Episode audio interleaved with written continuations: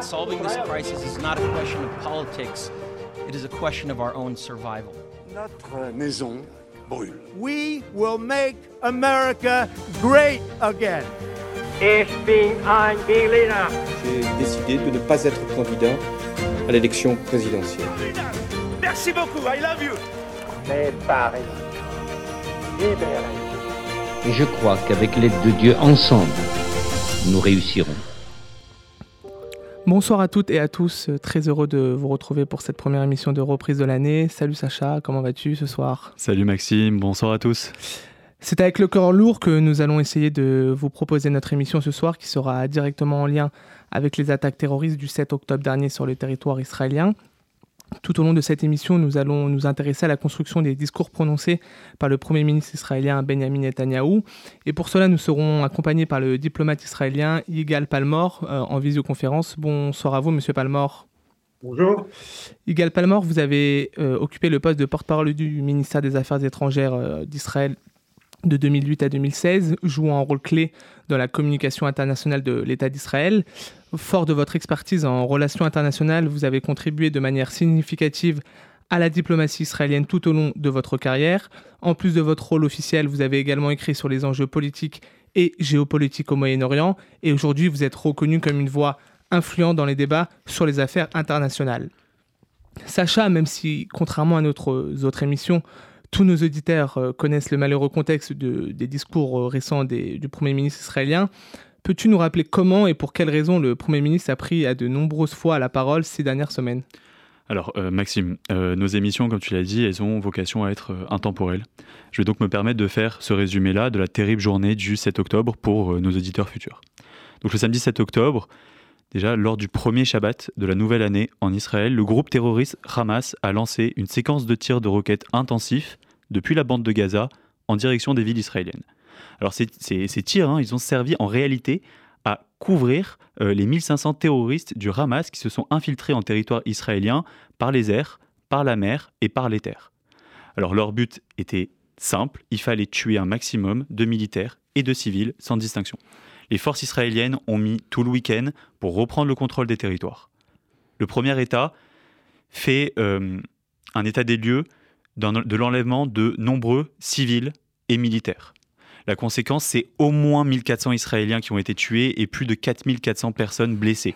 Alors il faut savoir que 20 jours après, les chiffres euh, ne sont toujours pas encore exacts, tant l'attaque a été euh, violente et cruelle.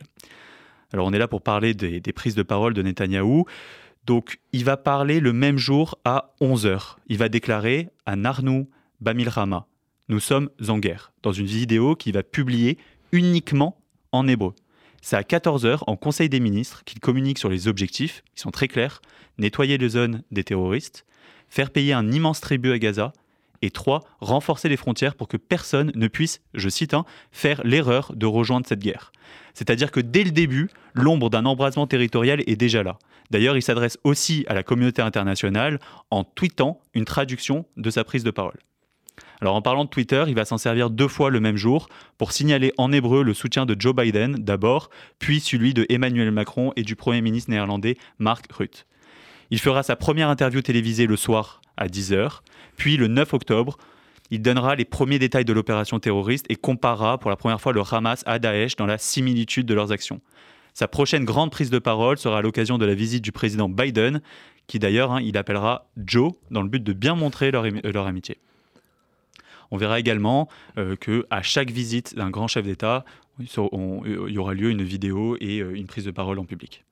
Comme récemment euh, la venue d'Emmanuel Macron euh, très récemment sur le territoire israélien. Exactement, ou, ou du ministre Rishi Sokan. Sonak, pardon. Merci beaucoup Sacha. Euh, Monsieur Palmore, première question déjà, comme, l'a dit Sacha, donc euh, les attaques terroristes sont, intervenues un samedi, donc le jour du Shabbat. Euh, pour un Premier ministre israélien de prendre la parole le, jour du, Shabbat, est-ce que c'est un signe fort? Est-ce que ça prouve vraiment que, euh, la situation est gravissime, catastrophique, selon vous? Oui, bien sûr. Avant que la première parole ne soit prononcée, le fait même qu'il y ait une intervention officielle d'un premier, premier ministre, de surcroît un jour de fête euh, religieuse ou un Shabbat, c'est en soi tellement exceptionnel que ça montre que la situation est grave et tout le monde comprend, euh, avant même d'avoir euh, écouté euh, les, premières paroles, qu'il s'est passé quelque chose hors du commun. Ça, c'est évident. Il y, a, il y a, un contexte et ce contexte, tous, tous les Israéliens le comprennent. Alors comment décririez-vous l'approche générale de Benjamin Netanyahou lors de la construction de, de ce discours en temps de guerre? Euh, Est-ce qu'il a une approche particulière? Est-ce qu'il a un cabinet avec qui il travaille ses discours? Euh, comment, comment vous jugez cela? Alors il n'a pas, de, il n'a pas de cabinet, il n'a pas vraiment de conseiller euh, pour, le, pour le langage ou pour les textes. Évidemment, il a des gens qui, qui traduisent, il a des gens qui font le travail technique pour lui, mais il n'a pas quelqu'un euh, qui est euh, qui a, qui a, je dirais, la stature pour euh, discuter avec le Premier ministre d'égal à égal en ce qui concerne la rédaction du texte. Les textes sont rédigés directement par le Premier ministre.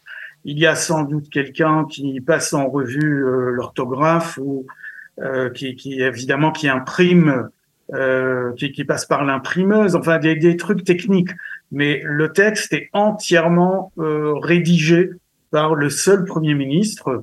Après, pour les tweets, c'est autre chose. Il a une équipe qui qui refait les textes et qui les adapte au format de Twitter ou de Facebook, mais euh, c'est déjà travaillé sur un texte qui a été entièrement rédigé par euh, le Premier ministre.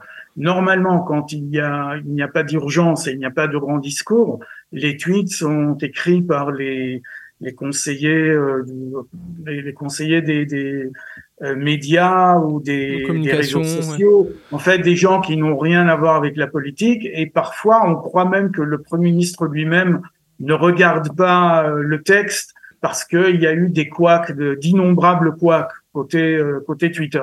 Mais là, on ne parle pas de de la procédure normale. On est en temps de guerre, effectivement, et donc, euh, la seule chose qui, euh, qui est communiquée du bureau du Premier ministre sur toutes les plateformes, ce sont les contenus des discours officiels et des déclarations officielles qui, je le répète, sont toutes rédigées euh, exclusivement par le Premier ministre lui-même. Alors on est quand même sur une, vraie différence notable par rapport à, la France. On avait reçu euh, il y a quelques temps déjà Gaspard Ganzer qui était le conseiller en communication de, François Hollande qui nous expliquait justement qu'au moment de la construction des discours euh, euh des, attentats qu'a qu subi la France, il y avait quand même une équipe plutôt rapprochée qui avait aidé François Hollande à, écrire son discours. Donc là on est quand même sur une approche totalement différente. Pour, pourquoi d'après vous le, Premier ministre souhaite lui-même écrire son discours? Parce qu'il souhaite s'approprier ce discours, euh, euh, avoir les éléments forts, euh, son, son, cabinet n'a pas forcément les compétences, parce que c'est être un homme politique, c'est être différent, d'être un bon orateur, ça va souvent de pair, mais ça reste quand même un, un sujet extrêmement difficile d'écrire un discours et de s'adresser à la nation. Oui, euh, ce sont de très bonnes questions. Merci. Euh, je crois, pour ma part, pour avoir fréquenté Benjamin Netanyahu pendant de très très longues années, en tant que porte-parole des affaires étrangères, vous l'avez dit, en tant que diplomate à l'étranger, euh, j'ai été à des réunions de travail avec lui, parfois en petit comité, parfois un peu plus grand, mais on a beaucoup travaillé euh, sur la communication. Euh, je crois que je peux affirmer qu'il ne fait pas vraiment confiance à beaucoup de gens autour de lui. Euh, il s'appuie sur les services techniques, je l'ai déjà dit. En fait, euh, il n'a vraiment confiance euh, que en Ron Dermer, qu'il avait nommé ambassadeur à Washington, qui a servi à ce poste pendant de très longues années parce que Netanyahu avait besoin de lui et ne lui a pas permis de rentrer en Israël. Et il l'a nommé ministre, euh, même si Dermer n'est pas député, il n'est sur aucune liste politique, il a nommé Dermer ministre des Affaires stratégiques. Euh, alors, il se peut que Ron Dermer lui donne des conseils aussi sur euh, la rédaction euh, des, textes en anglais, euh, mais sur les, les, discours en hébreu, il ne fait confiance à personne, il veut tout contrôler lui-même, et on voit que c'est aussi une caractéristique de sa gestion en général, pas seulement sur la question de la communication et les discours, mais la gestion en tant que Premier ministre. Euh, c'est plutôt plutôt qu'un qu'un joueur d'équipe, c'est un soliste, si vous voyez ce que je veux dire. Et euh, il, préfère tout faire, tout décider lui-même en s'appuyant donc sur une assistance technique, mais, mais pas plus, pas sur le contenu et pas sur la ligne à prendre, que ce soit en communication ou sur autre chose.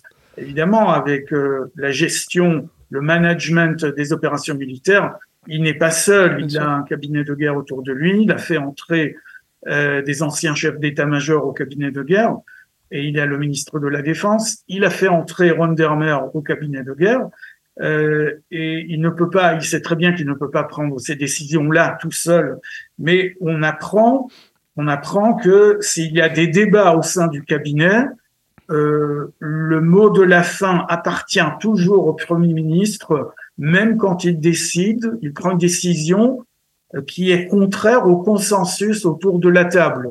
Alors c'est pas pour dire si c'est bon ou pas bon. Peut-être c'est lui qui avait raison contre tous ou peut-être pas.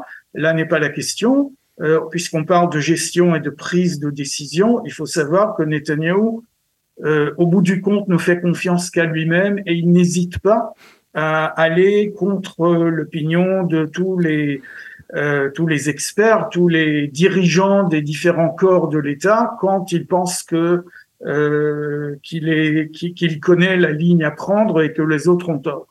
Bah, en fait, juste j'ai une question. Est-ce que vous pensez que quand il a dit nous sommes en guerre, il s'est fié qu'à son euh, qu'à son qu'à son jugement pour pouvoir dire une phrase comme ça, ou est-ce qu'il y a eu un, un, conseil autour? Parce qu'en en France, une phrase comme ça, ça va nécessiter, je pense, beaucoup d'écriture avant.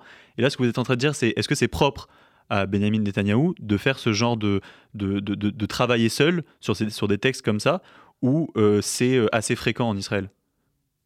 Non, ce n'est pas fréquent euh, du tout. par exemple, Naftali Bennett, quand il était Premier ministre, on a beaucoup dit, enfin, il n'a pas été longtemps Premier ministre, mais quand même un an, ça suffit pour savoir quelle est la manière, la, la, manière de gérer les choses de ce Premier ministre. Et on, a, on avait l'habitude de dire que plutôt qu'un ministre, c'est un plutôt qu'un premier ministre, c'était un directeur général, le directeur général du gouvernement, parce que il avait effectivement euh, une, une, gestion euh, associative, participative, si vous voyez ce que je veux dire. Il faisait participer tout le monde dans le processus de débat, discussion et prise de décision. Euh, c'était un peu moins, mais, mais plutôt comme ça avec Ehud Olmert. Euh, alors, il faut revenir à Ariel Sharon peut-être pour euh, trouver un autre Premier ministre qui, euh, je ne vais pas dire qu'il n'en faisait qu'à sa tête, mais qui était, qui avait une influence personnelle très forte sur son entourage. Mais lui avait un entourage au, cabinet du Premier ministre. Il avait des gens euh, extrêmement influents, extrêmement expérimentés, alors que ce n'est pas le cas de Netanyahou. je crois que même s'il voulait s'appuyer sur ses euh, sur une administration, celle de son bureau, de son cabinet. Euh, disons que la stature des personnalités en question n'impressionne pas le public israélien. Donc euh, oui, c'est vrai qu'une déclaration de guerre, comme vous venez de le dire, c'est quelque chose de, de grave qu'on pense avoir été décidé par un grand nombre de responsables, mais non, ce n'est pas le cas il a pris cette décision lui-même, il en porte la responsabilité. Et je crois qu'il a reflété en cela le sentiment des Israéliens qui venaient de découvrir l'ampleur des atrocités. Euh, mais, mais pour en revenir à votre question ponctuellement, la décision a été prise par le Premier ministre et lui tout seul pour rester un petit peu sur le fil de notre, de notre échange, euh, lorsque euh, Benjamin Netanyahou prend la parole, à qui s'adressent en priorité ces discours de guerre? Euh, on, a ciblé trois, trois, trois publics. On peut parler aux citoyens israéliens, aux dirigeants politiques, aux ennemis. Ce qui est intéressant dans l'introduction de Sacha, c'est qu'on voit un mode de communication totalement différent. On a l'aspect télévisuel, radiophonique, on a aussi l'aspect réseaux sociaux via Twitter. Est-ce que vous pensez que les canaux de diffusion ont un impact sur un public différent? Par exemple, à la télévision, on s'adresse euh, aux, Israéliens, euh, alors que sur Twitter, on peut s'adresser au monde entier. Et le fait qu'il parle qu'en hébreu Alors, il parle en hébreu, mais quand il reçoit aussi des, des, des, hommes. Des, représentants étrangers, il parle en anglais. Donc, ça, c'est aussi intéressant. Oui, mais si on, on, se limite à analyser les discours publics à la télé, il parle en hébreu, il parle aux Israéliens, aux citoyens israéliens, euh, mais aussi évidemment aux hommes et aux femmes politiques israéliens. On ne peut pas dissocier les deux. Mais c'est un discours en général qui vise le grand public. Euh, il n'y a pas vraiment, même quand euh, ça prend la forme d'un message à nos ennemis, un avertissement, un message à nos amis, c'est toujours euh, non seulement en hébreu, mais c'est euh, ça prend la forme de, de certaines métaphores, de, de références littéraires qui ne sont comprises qu'en hébreu dans le contexte de, de la culture israélienne. c'est donc des discours dont le public est très clairement le public israélien hébréophone et pas autre chose. Il est difficile parfois de traduire ces messages mot à mot en anglais. Euh, quand vous traduisez des vers du poète euh, Bialik, euh, qui sont un point fort d'un discours euh, pour les Israéliens, euh, des vers qui sont connus, euh, qui, qui, retentissent parce que on en connaît le contexte. Évidemment, quand on traduit ça en anglais ou en français, ça n'a pas beaucoup de sens. C'est juste euh, bon un poème, on a traduit littéralement euh, les, les, les, mots, euh, mais euh, quand, quand le public francophone ou, anglophone lit ou entend ça, ça ne, ça ne, veut absolument rien dire. On ne connaît pas le contexte culturel plus général. Donc, ce sont des discours qui s'adressent exclusivement aux Israéliens oui, il y a des messages euh, qui visent les politiques, bien sûr. Il y a beaucoup de politique dans tout ça, mais c'est surtout le grand public euh, et l'opinion. Et sur Twitter, comment vous analysez ces, ces prises de parole? Alors, sur Twitter, c'est compliqué parce qu'il y a le, il y a le compte euh, qui porte son nom. Après, il y a le compte Premier ministre d'Israël. Il y a euh, le compte en hébreu et en anglais. Donc, il faut vraiment tout suivre et, et comparer les choses. Je crois qu'en anglais, c'est surtout des messages officiels, des, des autant de déclarations officielles. En hébreu, c'est un peu plus polémique parfois parce que ça prend ça parti dans la politique israélienne, ça vise certains, ça encourage d'autres. Donc c'est un monde à part. L'hébreu et l'anglais euh, ne sont pas le même canal et ils ont des publics différents bien sûr. Euh, comment vous trouvez que Benjamin Netanyahu gère-t-il les défis liés à la sensibilité de, l'information qu'il a évidemment en temps de guerre euh, par rapport aux différents services de renseignement, euh, tout en s'efforçant de maintenir une certaine transparence et une certaine confiance euh, du peuple israélien. C'est-à-dire qu'il doit pouvoir donner des informations tout en faisant attention au secret défense. Est-ce que vous considérez que le Premier ministre sur ce sujet est plutôt à l'aise? Est-ce que ça peut poser une difficulté? Comment vous interprétez cela? Non, je crois qu'on lui reproche, euh, on est très nombreux à lui reprocher un manque de transparence. Lorsqu'il apparaît à la télé, il ne répond pas aux questions des journalistes. Il n'y a pas de journalistes, ce sont oui. des déclarations télévisées. Il n'y a pas de, de Même quand il est sur le terrain, il n'y a pas de journalistes non plus. Pardon? Quand il est sur le terrain, quand il va avoir des bases militaires. Euh... Ouais, il n'y a, a, pas de journalistes, il n'y a personne pour recueillir euh, des, des, informations, des déclarations, euh, poser des questions, demander des, des clarifications, par exemple. Euh, donc la transparence n'est pas le, le, point fort de cette communication, c'est clair. Et je crois que ça, ça se reflète dans les sondages. depuis le début de la guerre, il, est, il s'est écroulé dans les sondages. Ça, c'est assez, assez, logique. non, pas vraiment, pas vraiment. Parce non, il y a une unité autour savez, du tous, tous unis. Regardez, ouais, euh, on, on, va faire euh, marche arrière 50 ans euh, en arrière. En 1973, il y a eu la guerre du Kippour. Kippour ouais. okay surprise, surprise générale euh, de tout le monde, on ne s'y attendait pas. Les, les renseignements n'ont pas prévenu, personne n'a averti. On a été pris de court, grande catastrophe. Une fois la guerre terminée, quelques mois plus tard, il y a eu les élections générales. Pas à cause de la guerre, c'était la date prévue les élections ont eu lieu et c'est Golda Meir et son parti, euh, le Parti travailliste, qui ont gagné les élections, comme si de rien n'était, alors que le public était évidemment euh, déchaîné de colère contre le gouvernement et ses manquements. Euh, mais une fois la guerre terminée, c'est quand même le sentiment d'unité nationale qui a prévalu. Hmm. Il a fallu trois ans pour que le public, euh, pour que les électeurs changent de cap. Euh, politiquement parlant, en 77, c'est Menachem Begin, le chef de l'opposition, qui a gagné les élections. Trois ans. Donc, on pourrait s'attendre à ce que maintenant, en pleine guerre, Netanyahou, qui est le leader, pourrait, devrait faire l'unanimité derrière lui, au moins le temps des opérations militaires, n'est-ce pas? Euh, Et après, on verra. Mais au moins le temps des opérations militaires. Or, non, euh, dans les sondages, euh, les chiffres de Netanyahou sont les plus bas jamais enregistrés. Euh, et c'est Benny Gantz qui cartonne. Lui et son parti, ils font des scores euh, jamais vus. Donc euh, là, le, alors les sondages, je sais, bien sûr, il faut les prendre avec un grain de sel toujours, mais euh, la différence entre entre ce qui s'est passé dans les sondages avant le 7 octobre et maintenant est tellement tellement grande qu'on ne peut pas penser à une petite faille euh, statistique. Ça montre quelque chose de très profond l'opinion. Et si on fait le parallèle aussi, encore une fois, en France, lorsqu'il y a eu les attaques euh, qu'on a vécues, euh, effectivement, le, le, le sondage l'unité autour de François Hollande a explosé. Il a eu ses, meilleurs taux euh, de sympathie, entre guillemets, des Français pendant ce moment d'unité pour après voir euh, sa cote de popularité descendre.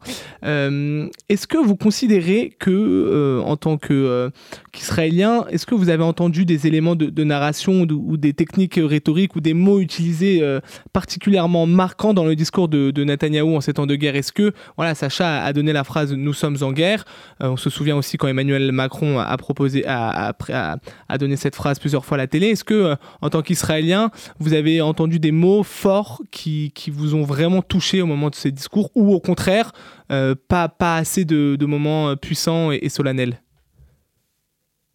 Alors, il y a eu beaucoup de formules, je dois dire, beaucoup de clichés, beaucoup de slogans, beaucoup de formules toutes faites. Euh, il n'y a pas eu de véritable nouveauté ou un, une approche plus, euh, je dirais, plus touchante. Euh, je crois que le mot le plus fort qu'on a entendu, c'est nous allons changer le Proche-Orient. Le Proche-Orient ne sera plus comme avant. Oui. Ça, c'est une promesse qui, qui va chercher loin.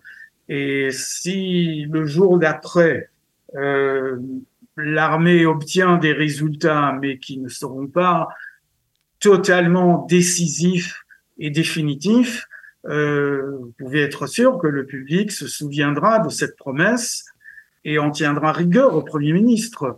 Euh, les, euh, les, mots utilisés par le ministre de la Défense abondent dans ce sens également. Nous allons changer la donne, Hamas sera éradiqué à tout jamais, mais changer le Proche-Orient, c'est quand même très ambitieux. Alors ça met les Israéliens dans un certain euh, état d'esprit, évidemment, tous en guerre contre le Hamas et contre euh, les, les, euh, les, extrémistes fous qui, qui, viennent jusque dans nos bras égorger nos fils, nos compagnes. Vous savez, c'est pas dans notre hymne national à nous, mais c'est vraiment une métaphore qui est euh, qui, qui, peut être comprise par les Israéliens. Vrai. Si vous voulez que je continue avec votre hymne national, quelques lignes après, c'est qu'un sang impur abreuve nos sillons. Et c'est exactement c'est très vrai ce que, que vous dites. Les ressentent ouais. en ce moment. Ok? Alors euh, c'est plus ou moins pas en ces termes, mais c'est la promesse que fait le premier ministre de façon solennelle. Et si à la fin de toutes les opérations le résultat n'est pas escompté, n'est pas au rendez-vous, euh, il y aura une terrible déception et euh, les résultats politiques, je crois, seront dramatiques. Sacha, je me retourne vers toi habituellement, donc on, met en avant le, les conséquences de ce type de discours. Donc évidemment, nous sommes encore dans, cette période de guerre qui va sûrement durer euh, plusieurs semaines, plusieurs mois. Est-ce que tu peux nous donner un petit peu des éléments de, contexte, d'après-discours euh, à l'heure actuelle? Là, on, on, commençait un petit peu à parler de la suite, donc je pense que malheureusement, hein, tout semble à croire que cette guerre contre l'organisation terroriste du Hamas va durer. Pire, elle risque de s'étendre. Alors tous les signaux sont au rouge, il faut absolument éviter un embrasement. Il faut le rappeler, derrière le Hamas, il y a le Hezbollah, derrière le Hezbollah, il y a l'Iran, et derrière l'Iran, il y a la Russie et la Chine. Derrière Israël, il y a les US, l'Europe, l'Inde. Je tiens aussi à dire que ces événements sont à mettre à la lumière des accords d'Abraham qui s'accompagnent d'un projet économique fort avec Israël en son centre, ce qui met en péril la nouvelle route de la soie tant voulu par le Parti communiste chinois. C'est pour ça que les discours et les prises de parole ont leur importance, car la diplomatie est le dernier rempart contre une guerre qui peut facilement se généraliser. Croire qu'elle resterait localisée au Proche-Orient est un leurre. Merci beaucoup euh, Sacha pour euh, ces explications. Merci à vous, Yigal Palmore, pour euh, la qualité de nos échanges, pour vos analyses et ce décryptage dans cette période si compliquée. Avec Sacha, on profite de ce court moment pour avoir une pensée pour l'ensemble des familles endeuillées, celles en attente de nouvelles et pensons à l'ensemble du peuple juif. Vous pouvez nous retrouver sur les réseaux sociaux, Twitter, Instagram, pour retrouver l'intégralité de ce discours et de nouvelles vidéos explicatives. Merci à vous les auditeurs de nous suivre et comme dirait Valérie Giscard d'Estaing, Au revoir.